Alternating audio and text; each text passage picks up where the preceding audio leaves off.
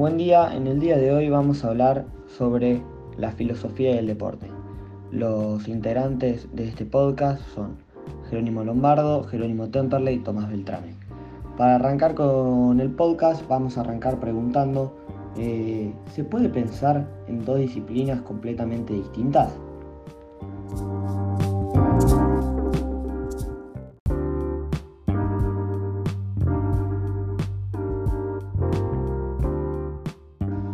A priori, se puede llegar a pensar en dos disciplinas completamente distintas. Sin embargo, esto no es así. La filosofía y el deporte son dos formas de conocimiento que parten de un punto en común, el entrenamiento.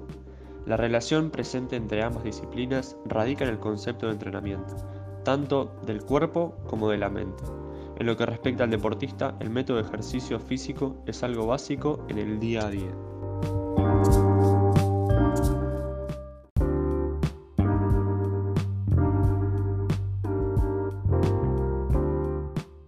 Su fin es lograr el máximo rendimiento físico de cara a la consecución del triunfo.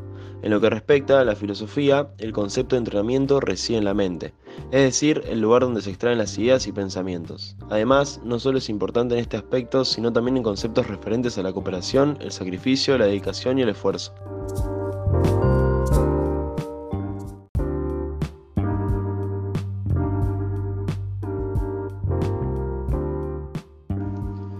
Jero, ¿desde cuándo podemos relacionar a la filosofía con el deporte?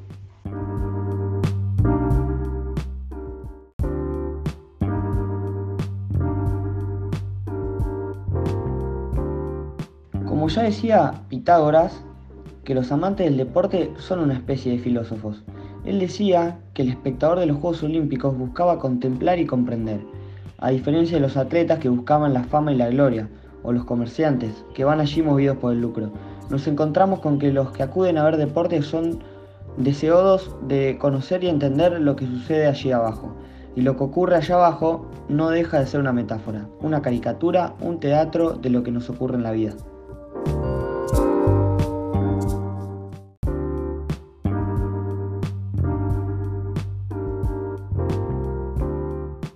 Jero, ¿cuál es la importancia del deporte para los filósofos?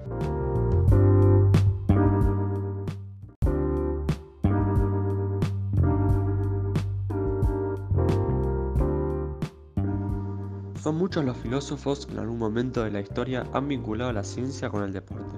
Autores como Ortega y Gasset, Descartes o Nietzsche son claros ejemplos de ello. Todos han dejado constancia de la vinculación e importancia que tiene el deporte como método filosófico, principalmente a la hora de alcanzar metas y objetivos, de entrenar la mente y el cuerpo para la consecución de tales logros.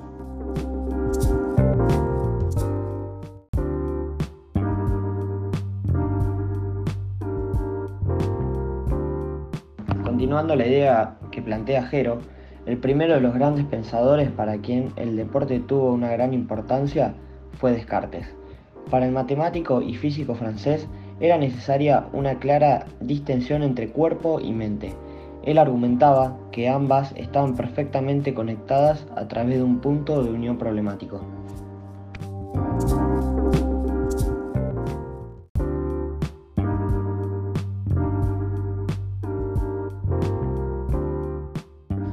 Deportes, hasta la más mínima fracción de segundo cobran importancia metafísica a causa del objetivo de batir récords en todas las competiciones. De ahí la vinculación entre ambos.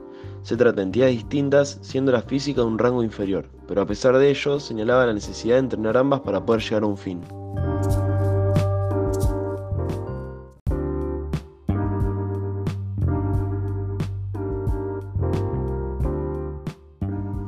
José Ortega y Gasset dio una importancia mayor al deporte y la filosofía. Desde los inicios del deporte, Ortega mostró gran interés por su conocimiento, entendiéndolo como una nueva forma de pensamiento.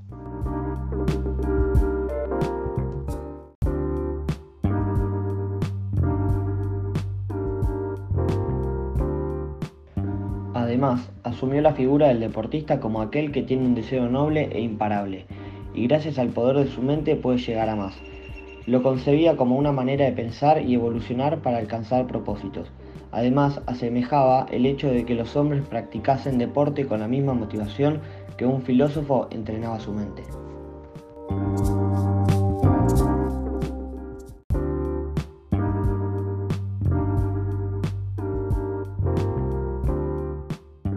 Finalmente, podemos señalar que el deporte favorece las relaciones interpersonales, el conocimiento y la expresión corporal. Es un factor de integración social, fuente de disfrute, bienestar y salud. En él, la filosofía toma un papel relevante a la hora de entrenar tanto mente como cuerpo en el logro de los objetivos marcados.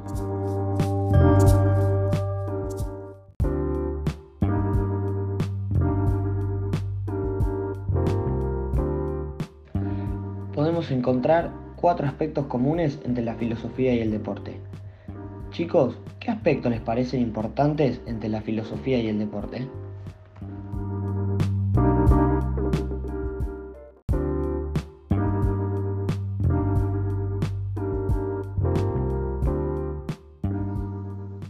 Lado tenemos el diálogo. Detrás de cada deportista hay un equipo encargado de dar directrices que permiten avanzar y superar obstáculos, así como la filosofía es un pilar fundamental para un desarrollo global de esta ciencia.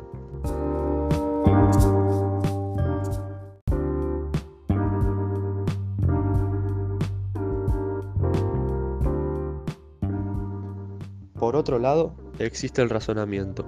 Está claro que sin el diálogo no habría un razonamiento. Las dos disciplinas requieren el razonamiento y entendimiento por parte de quienes la desarrollan. Poniéndolo en práctica nos aseguramos prosperar en cada uno de los retos.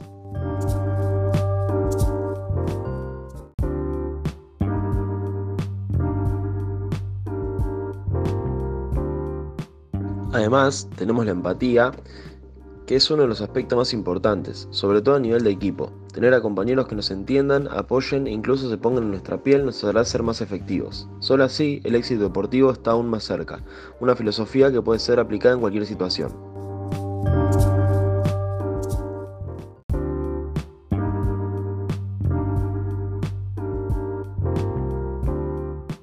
Y también encontramos la motivación. Finalmente, sin motivación para seguir adelante no podemos superar las derrotas en el deporte.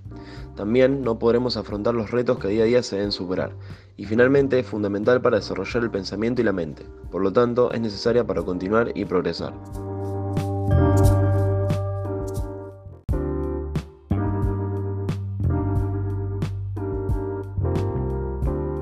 Bueno, para cerrar esta idea de deporte y filosofía, nosotros creemos que el deporte es movimiento, diversión y contacto con la totalidad del ser, algo similar a la filosofía. Una ciencia cada vez más importante, presente en nuestro pensamiento y en la manera en la que actuamos y pensamos a lo largo del día.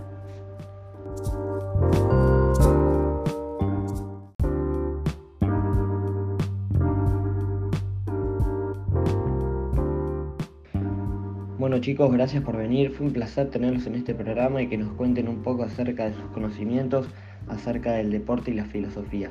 Nos encontramos próximamente en un nuevo episodio de podcast.